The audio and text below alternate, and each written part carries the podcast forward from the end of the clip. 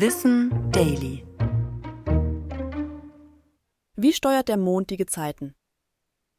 Ebbe und Flut. Im Wattenmeer sehen wir diesen Unterschied ganz deutlich. Durch das Zusammenspiel von Erde und Mond sind die Meere immer in Bewegung. Dabei sind zwei Kräfte von entscheidender Bedeutung. Die Fliehkraft und die Gravitationskraft. Abhängig sind diese Kräfte dabei von der Entfernung zwischen Mond und Erde.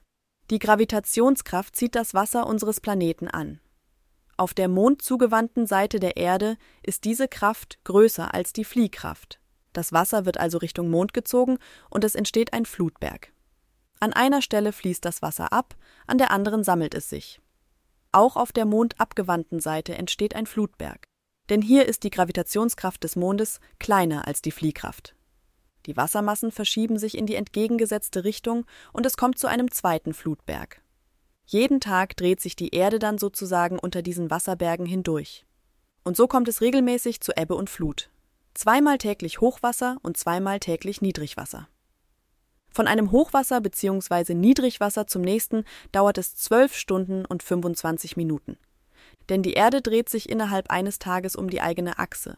Der Mond umrundet die Erde aber gleichzeitig auch. Nach rund 24 Stunden und 50 Minuten hat die Erde den Mond dann wieder eingeholt. Das war Wissen Daily, produziert von mir, Anna Germeck, für Schönlein Media.